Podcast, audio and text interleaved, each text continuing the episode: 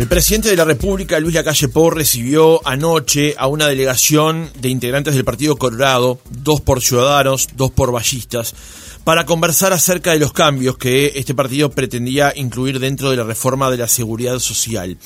Se habló en la semana de que eran 10, 5, 6 propuestas. Finalmente hay tres arriba de la mesa. Sobre eso el presidente de la República las habría avalado. Resta todavía definir aspectos vinculados a los detalles. Pero también hay un análisis por hacer de cómo se llegó a este punto, de cómo fue la negociación con Cabildo Abierto primero y también con el Partido Colorado para resolver la reforma de la seguridad social. De eso conversamos esta mañana con el diputado Conrado Rodríguez, integrante de la Comisión Especial que estudia la reforma de la seguridad social. Diputado Rodríguez, ¿cómo le va? Buen día, gracias por acompañarnos. Buen día, Francisco, muchas gracias por la invitación. Por favor, es un gusto. Eh, en primer lugar, y antes de pasar a lo que fue la reunión de ayer y a los aspectos que estaban sobre la mesa a partir de ese encuentro, es bueno recapitular en cómo se llegó a este punto. La reforma de la seguridad social es un aspecto que nació a partir de una serie de artículos de la ley de urgente consideración que creó una comisión de expertos. De allí salieron dos informes uno de análisis y otro con una serie de recomendaciones, que ese de recomendaciones sirvió como esqueleto, digamos, o como punto de partida para el, trabajo de, de, la reforma en sí, el articulado de debate entre los partidos políticos. Hubo un acuerdo entre los líderes de los partidos en torre ejecutiva que permitió eh, dar la luz verde para la negociación y la votación dentro del Senado primero y se estimaba también en diputados. ¿Dónde advierte usted que comenzaron los ruidos dentro de la coalición para que la cosa se trancara en, en diputados? Y se lo pregunto, porque si bien Cabildo Abierto no había dado sus votos o no iba a dar sus votos a la votación en diputados, estos mismos artículos fueron votados en el Senado por Cabildo Abierto. ¿Dónde nacieron los ruidos? Bueno, hiciste un análisis, este, la verdad, lo, bastante ajustado, eh, porque, porque la situación es que durante el trabajo de la comisión de expertos, que lo integraron 15 miembros, entre ellos representantes de cada uno de los partidos de la coalición, pero también del Frente Amplio y del PITCNT, eh, allí en, en, las discusiones, si bien se tenían puntos de vista distintos sobre algunos aspectos de una, de una eventual reforma de la seguridad social, no habían grandes diferencias. De hecho, tanto el diagnóstico como las recomendaciones fueron votadas por todos los integrantes de la coalición. caso nuestro, representados por el doctor Renan Rodríguez y, la, economista Ana Inés Servino, eh, pero no hubo grandes diferencias, porque de hecho se votaron justamente el diagnóstico y las recomendaciones. La situación luego fue que se creó una comisión redactora en la órbita de presidencia de la República, allí sí, sin la participación de los, de los partidos, se hizo con eh, algunos técnicos en la materia de seguridad social y técnicos a nivel jurídico, este, digamos. Eh, cuando se termina el proyecto o el anteproyecto, se le da la oportunidad a los partidos nuevamente para hacer sus devoluciones. El Partido Colorado hizo devoluciones importantes, por ejemplo, la que tiene que ver cómo se distribuye el, aporte personal o el aporte obrero eh, dentro de lo que es el sistema mixto. ¿Cuánto porcentaje va al, al, sistema, al pilar de BPS, el pilar de reparto, y cuánto va a la FAP? El Partido Colorado entendía de que debía ir un mayor porcentaje al BPS en la medida de que eso mejoraba ostensiblemente las jubilaciones, sobre todo de la clase media, lo que vendría a ser la clase media eh, digamos, aquellos que tenían menores ingresos estaban asegurados por la reforma, porque la reforma establecía un suplemento solidario que le permitía tener una mejor jubilación, eh, incluso que lo que es la jubilación mínima actual. Entonces, allí eh, se partió, digamos, de la devolución de cada uno de los partidos, Cabildo Abierto también hizo sus devoluciones, y el Poder Ejecutivo terminó laudando. De las devoluciones de cada uno de los partidos, tomó algunas ideas las puso luego en el proyecto, eh, y cuando terminó de ponerlas en el proyecto, se reunieron el presidente de la República con los líderes de la coalición. Y allí, se cerró el acuerdo. Se cerró el acuerdo sobre ese eh, proyecto, o anteproyecto o proyecto, porque en definitiva fue ese el que se mandó al Senado. Luego en el Senado no hubo discusión sobre los pilares de la reforma, y sobre las cuestiones más sustanciales de la reforma, que en los hechos está demostrado que todos los partidos de la coalición votaron. Sin mucho cuestionamiento sobre los aspectos que venían ya de esa comisión redactora del Poder Ejecutivo. El lío aparece en diputados, pero aparece desde antes de empezar la discusión en diputados, porque nosotros habíamos convocado una reunión informal allá sobre, sobre enero, si mal no recuerdo fue el 17 o el 18 de enero que tuvimos una primera reunión en la cual Cabildo Abierto no fue, o sea, fue convocado y no, no, no asistió a esa, a esa reunión informal entre legisladores que íbamos a estar en esa comisión. Eh, luego convocamos a otra reunión más formal, eh, en la cual se estuvo, pero de a ratos, eh, y otra más que después tuvimos con una instancia con el Poder Ejecutivo, donde también parecía que ya habían cuestionamientos que ni siquiera había arrancado a trabajar la comisión. Entonces ya cuando entró a trabajar la comisión, allí se, se empezaron a ver estas diferencias y a hablar de, algunos de los puntos que fueron las contrapropuestas finales de Cabildo Abierto. Bueno, parecería ser que en verdad estas ideas se traían desde antes, eh, lo que pasa que en el Senado no las hicieron ver. Eh, entonces ahí hay una diferencia y yo diría, para contestarte eh, específicamente, las diferencias empezaron antes del ingreso formal del proyecto en Cámara de Diputados. Entonces, este, nosotros siempre le preguntamos al Poder Ejecutivo cuál era la situación con respecto a estas contrapropuestas de Cabildo. El Poder Ejecutivo una y otra vez ha dicho que no estaba de acuerdo. Eh, nos señalaron en muchas oportunidades que cambiar eh, la cantidad de años que se toman para el cálculo del haber jubilatorio no era posible. En los hechos, yo pregunté también informalmente a redactores de la reforma si no podíamos lograr eh, que utilizar los mejores 22 años en vez de utilizar los mejores 25 como estaban en el proyecto, me, dijeron que no, que no era viable, que no era posible. Y ahí hubo un cambio, un cambio de escenario en la medida de que durante la semana de turismo eh, terminó existiendo un acuerdo en el cual se modificaron de alguna manera esto, este pilar. ¿no?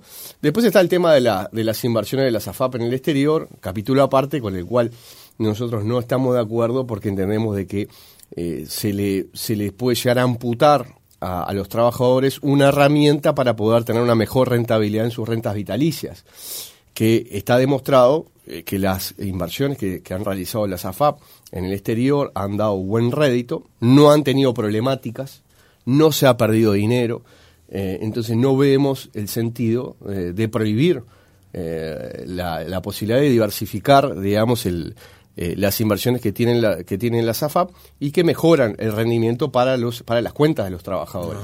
Entonces, esta, esta fue un poco el, raconto de, las cosas que sucedieron y por eso entendimos nosotros que en la medida de que eh, se había otorgado un cambio en un pilar de la reforma, entendíamos de que aquel acuerdo del 17 de octubre del año pasado en Torre Ejecutiva se había modificado. Y esto es eh, lo que nos dio la, la pauta de que se había reabierto la discusión y que teníamos propuestas como partido que no habían sido incluidas o no habían sido eh, propuestas inclusive, eh, inclusive porque, porque entendíamos de que podía mover algunos de los pilares y algunas otras que, que, habían sido rechazadas y alguna nueva incorporación que nos parecía que mejoraba el texto nos sentimos en la libertad como para poder hacer esas propuestas. Bien, para cerrar este episodio entonces, Conrado, la pregunta es, eh, porque aquí se han cargado las tintas sobre Cabildo Abierto, a partir de lo que fue su negociación en diputados sobre la reforma.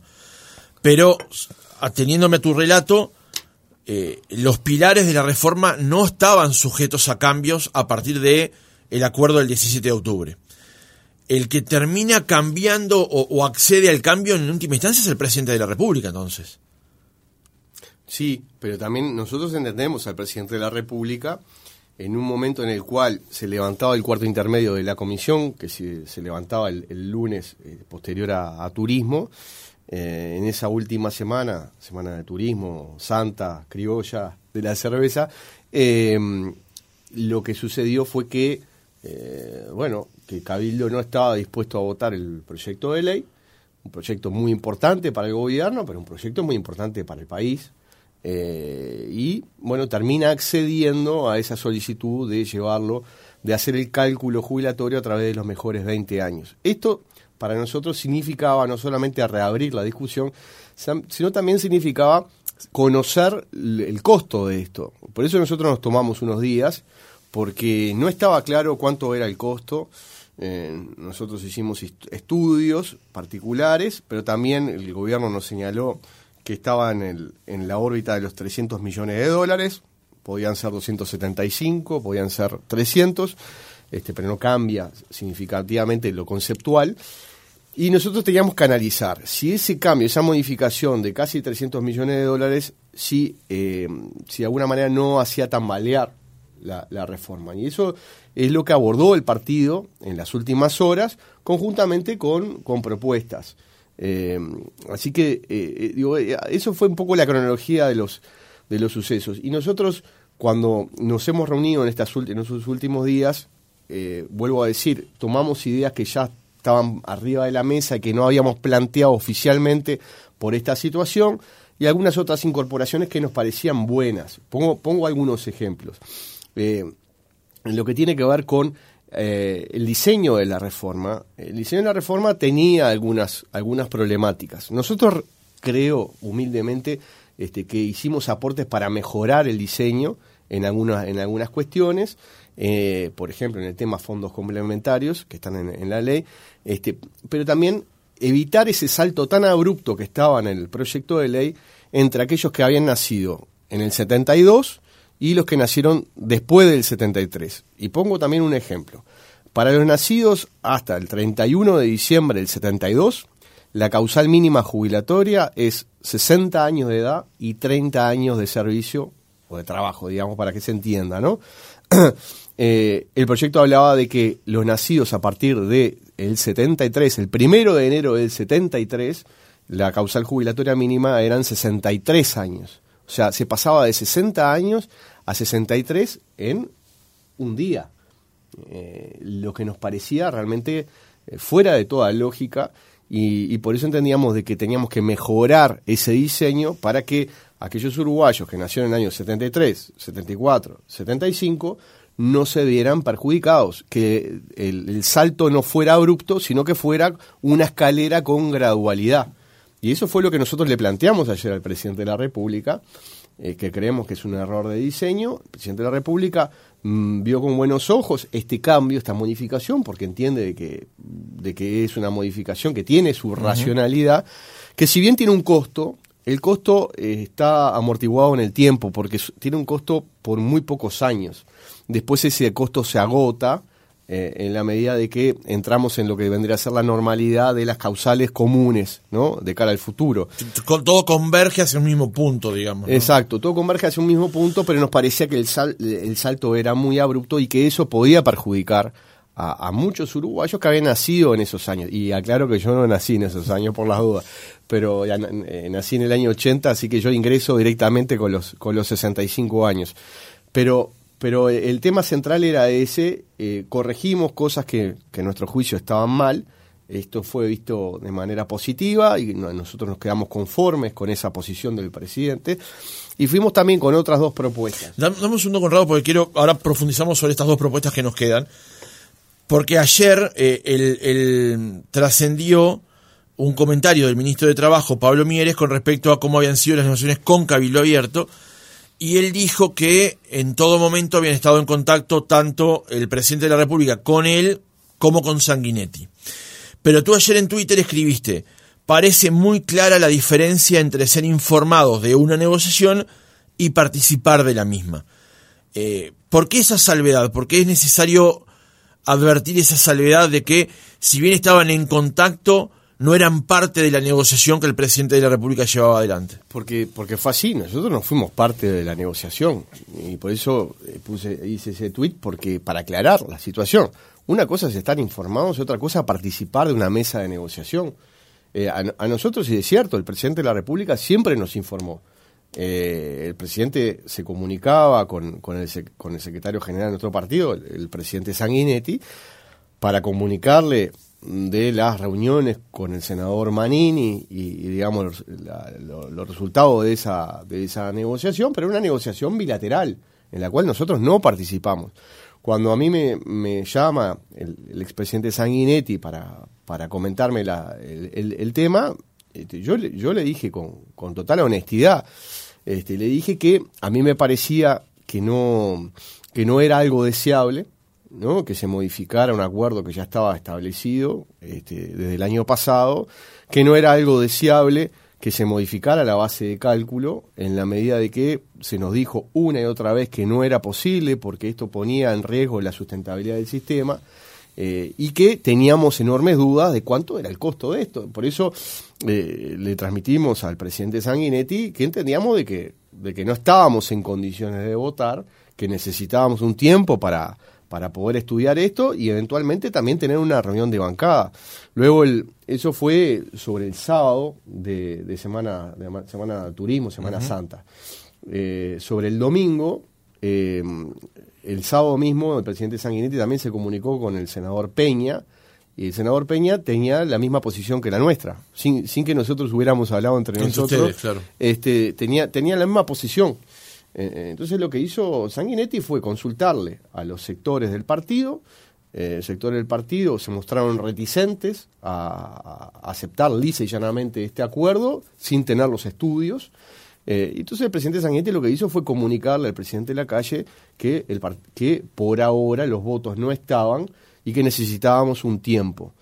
El presidente de la calle me convoca a Residencia de Suárez el domingo, el domingo de Pascua, este, me, convoca, este, asistí con, mucho gusto, tuvimos un muy buen intercambio con el presidente, con el cual la verdad tengo una excelente relación. Eh, en el cual también él me contó un poco la, la, la, seguidilla de sucesos, digamos, este, y toda la, la, historia que tiene que ver con esta reforma. ¿no? Este, yo le transmití lo que ya le habíamos transmitido los sectores y que, que íbamos a tener una reunión de bancada. Este, y esa fue básicamente la, conversación que, tuvimos. Y así fue, tuvimos una reunión de bancada, después otra, una segunda reunión este, con, propuestas que se delinearon y que se intercambiaron. Empezamos con 10 propuestas que nos parecía que, mejoraban el proyecto, seguimos sosteniendo que mejoran el proyecto. Después fuimos haciendo un filtro, eh, llevándolas a 5 y finalmente en el día de ayer a 3. Eh, el oyente se preguntará por qué. Porque entendimos de que si nosotros llevábamos, por ejemplo, 10 propuestas, eh, de alguna manera le quitábamos fuerza a determinadas propuestas que tienen un mayor, eh, digamos, para, para nuestro partido, que son más importantes. Todas son importantes, pero algunas tienen distinto nivel de importancia.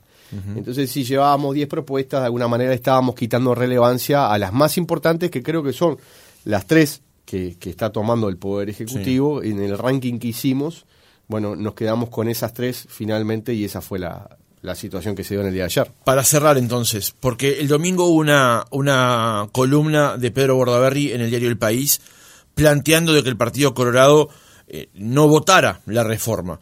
E incluso dirigentes del Partido Nacional, no de primera línea, pero sí, bueno, gente adherente, digamos, planteaba que directamente el presidente, a partir de, las, de los condicionamientos que ponía Cabildo Abierto, retirara la reforma. ¿Hubo en algún momento de esos encuentros con la calle, de esas charlas de Sanguinetti con la calle, de esos encuentros entre la bancada colorada, la posibilidad de no votar la reforma? ¿Hubo en algún momento se planteó eso sobre la mesa? Mm, a ver, para nosotros la, reforma es muy importante y eso nosotros mismos eh, en el día de ayer se lo señalamos al presidente de la República. Eh, trabajamos mucho, trabajamos mucho en el Senado, trabajamos mucho en diputados, se trabajó antes en la comisión de expertos y en la comisión técnica del partido. Se hicieron propuestas eh, a nuestro juicio eh, son buenas, esto ha sido reconocido por, por el Poder Ejecutivo, se ha, trabajado muchísimo. a mí, con sinceridad, a mí no se me pasa por la cabeza no votar. Este, alguno, algún legislador de nuestro partido puede estar, puede tener esa legítima duda, este, pero creo que la inmensa mayoría está a favor de votar la reforma. Eh, entonces, como posición de partido, nosotros nos hemos comprometido con esta reforma porque entendemos de que es necesaria. Nos hemos comprometido con la ciudadanía, porque creo que no, yo hablo por la candidatura que, con la cual este, que, apoyamos, que fue la del doctor Sanguinetti. En cada uno de los actos, el presidente Sanguinetti hablaba de este tema eh, durante la campaña electoral. Eh, así que nosotros realmente estamos comprometidos con la ciudadanía. Nosotros vamos a votar la reforma, por supuesto. Eh, queremos que la reforma sea la mejor posible. creemos que si se da la posibilidad de ir hacia una baja gradual del IAS en, los, en los diferentes tramos, creo que sería mucho mejor. Este, ¿Por qué? Porque sabemos todos que el IAS es un impuesto injusto, esto lo reconocen todos. Pero claro, es muy difícil desandar un camino que se inició en el primer gobierno del Frente Amplio, donde es un impuesto que recauda mucho dinero, recauda 360 millones de dólares anuales, eh, donde con eso se financian muchas cosas. Eh, entonces hay, que tener también los cuidados para no, este, de, como se dice habitualmente, ¿no? de vestir un santo para, para vestir otro, ¿no? Entonces, eh, eh, de esto se trata. Nosotros o el Partido Grado iba a votar la reforma en, en, casi todos los casos, digamos. Sí. O mejor dicho, había pocas posibilidades de que no la votara. A ver, yo quiero respetar a mis compañeros. Pueden haber compañeros de bancada que estén un poco más reticentes este, pero entiendo yo que la mayoría del partido está en esta, en esta sintonía. Si me permitís, Francisco, no, lo de los 63 años, porque creo muy importante. Sí, ahora iba, iba, justamente al, punteo sobre eso. Hay tres asuntos arriba de la mesa que le plantearon ustedes al presidente de la República y que él les dio el visto bueno. Eso lo podemos confirmar, digamos, las propuestas que ustedes llevaron tienen el visto bueno ya del presidente de la República. Sí, para nosotros era fundamental de alguna manera contemplar a, aquellos trabajadores que tienen una, historia laboral eh, continua, que hacen también un esfuerzo por contribuir a la seguridad social, eh, que tienen una cotización efectiva dentro del sistema de forma más continua, eh, premiarlos con la posibilidad de, una, de jubilarse de forma más temprana. ¿ah? Entonces, en ese sentido, le, le pedimos y le dijimos varias, en varias eh, instancias que para nosotros era fundamental agregar como causal de jubilación normal, digamos, eh, la llegada a los 63 años con determinada cantidad de años de servicio. Eh, el oyente podrá decir, bueno, pero si ustedes hablan de la sustentabilidad del sistema, ¿no? Esto no desfinanciaría. Nosotros entendemos de que no. ¿Por qué? Porque compensamos esa baja en la edad jubilatoria con mayor cantidad de años de servicio. Y entendemos de que en la casuística, eh, sin perjuicio de que pueden haber algunos años en los cuales eh, los trabajadores puedan tener alguna problemática en, sus aportes, si, si tienen eh, aproximadamente más de 35 años de servicio, lo que se dice de servicio de la ley, ¿no? de, trabajo y cotización efectiva dentro del sistema, o sea, pagando los aportes, este, bueno, que tengan esa posibilidad de poder jubilarse a los, a los 63 nos parecía fundamental. Lo de los 35 años de servicio, esto viene del año, del año 95. La reforma del año 95 estableció como causal común 60 años de edad y 35 años de servicio. Fue la reforma, la mini reforma del Frente Amplio del año 2008 que modificó esta ecuación, que lo llevó a 30 años de servicio. Esto provocó mucho desequilibrio dentro del BPS, generó un déficit importante. ¿Por qué? Porque el Frente Amplio había estimado de que las altas jubilatorias por esta modificación iban a ser alrededor de 30 o 33 mil, terminaron siendo más de 100 mil altas jubilatorias en ese tiempo. Eso desbalanceó las cuentas del BPS y produjo este, enormes dificultades.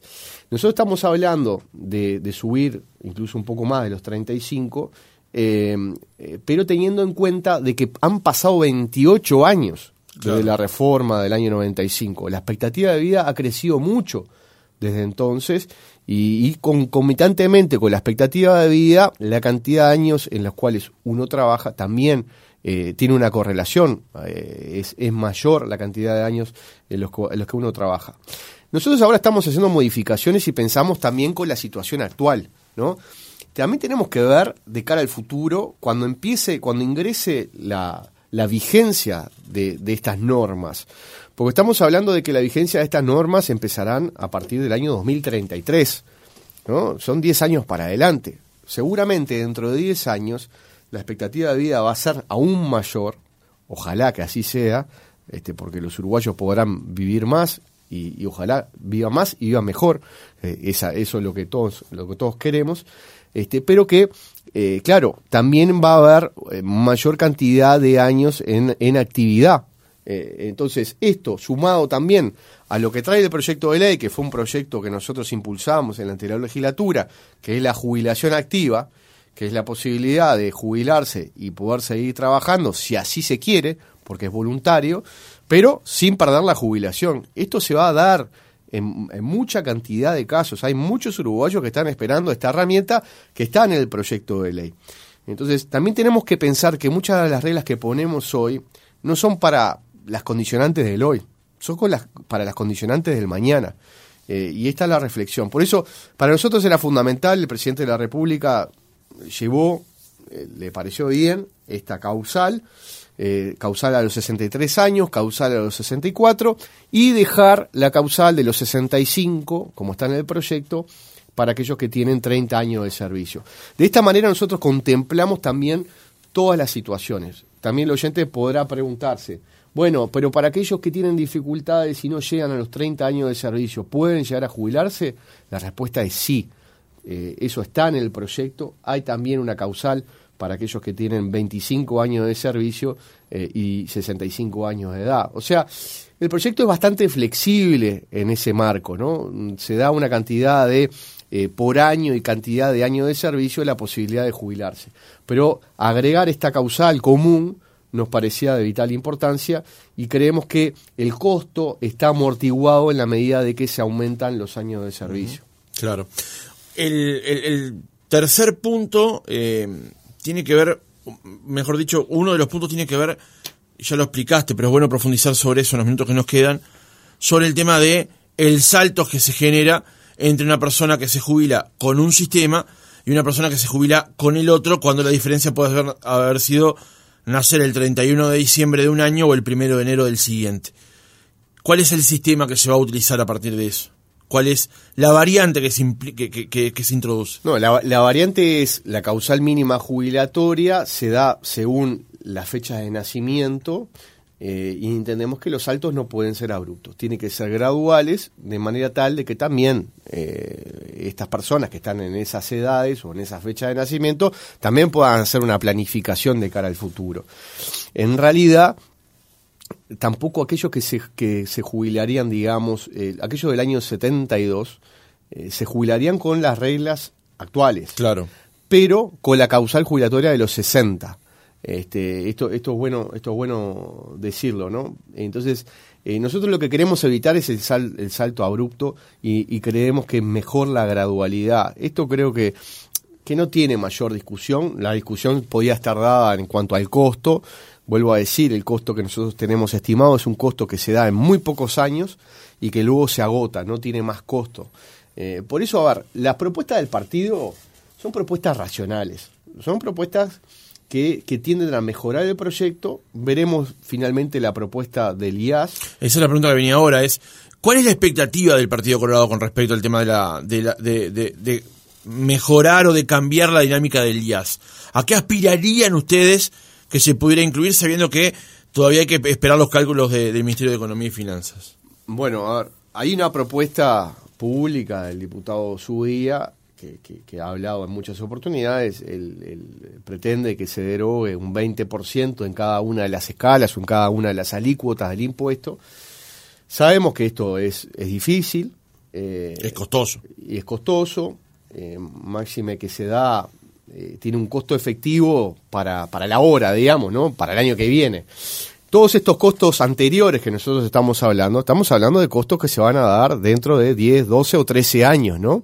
Que van a empezar a, darse. Entonces, eh, hay que también ser cuidadosos y moderados este, o ponderados en la situación de, de, también saber cuánto es la expectativa de crecimiento de la economía de cara a los próximos dos o tres años eh, y ver qué márgenes eh, hay para ir seguir con la derogación. Nosotros lo que queremos es, eh, es un compromiso de seguir mostrando el camino. El camino es a llegar en algún momento a la derogación total. vuelvo a decir, en el compromiso por el país no está la derogación total del impuesto. Este, porque algunos han dicho, se prometió la derogación, no, no, no. En el compromiso por el país, que es del año 2019, lo que dice es derogar de forma paulatina el impuesto, el, el IAS, eh, en la medida de que las cuentas públicas así lo permitan. ¿ah? Entonces, pero nosotros entendemos de que tenemos que fijarnos una gradualidad eh, y un cronograma que nos permita ir eh, por ese camino. Así que hablo de lo particular. A mí personalmente me gustaría poder llegar a una derogación del 10% para el año que viene y una derogación de otro 10% para el año 2025. Esto es mi posición personal, no es la posición del, del partido, eh, ni tampoco del diputado de su vida, eso, eso está claro. Pero digo, creo que, que, la señal sería importante, este, porque vamos a, en, el rumbo, este, y podemos seguir avanzando. Así que digo, esta, estas tres propuestas fueron bien recibidas por el presidente, tuvimos un intercambio este, largo, la noticia del país este, e, es, es real eh, nos, nos, pasó algo muy, no sé si cómico. A ver, expliquémoslo, pues está interesante. Sí, sí. Este, el presidente de la República tenía un compromiso, este, ya nos había explicado, eh, con, con una, una, ceremonia de la, de la colectividad judía en nuestro país. Eh, ya nos había advertido de esa situación. Este, bueno, nosotros estábamos discutiendo y demás, el presidente dijo, bueno, yo los tengo que dejar, me tengo que ir, pero quédense en mi despacho, ¿no? Hagan de cuenta que es de ustedes. Este, cosa que, que, nos pareció, fue jocoso en el momento porque todos este, nos sacó una, una, una, sonrisa, pero también me parece que da cuenta de, una, de una relación que si bien tuvo eh, sus, sus, eh, sus, momentos tirantes, ¿no? Este, que más allá de las cuestiones políticas hay una relación que nosotros obviamente mantenemos con el, con el presidente de la República y que con ese gesto de dejarnos en su despacho este, para seguir discutiendo entre nosotros, eh, me parece que también demuestra este, que, que, nada, la, intención nuestra es tratar de lograr eh, poder tener reforma y eso es lo más importante eh, y eso es lo que queremos en las próximas horas. Seguramente el jueves podremos comenzar a votar en comisión. Conrado Rodríguez, diputado del Partido Colorado, gracias por haber estado otra mañana con nosotros. Por favor, Francisco, muchas gracias por la invitación. Bueno, el saludo para todos los oyentes.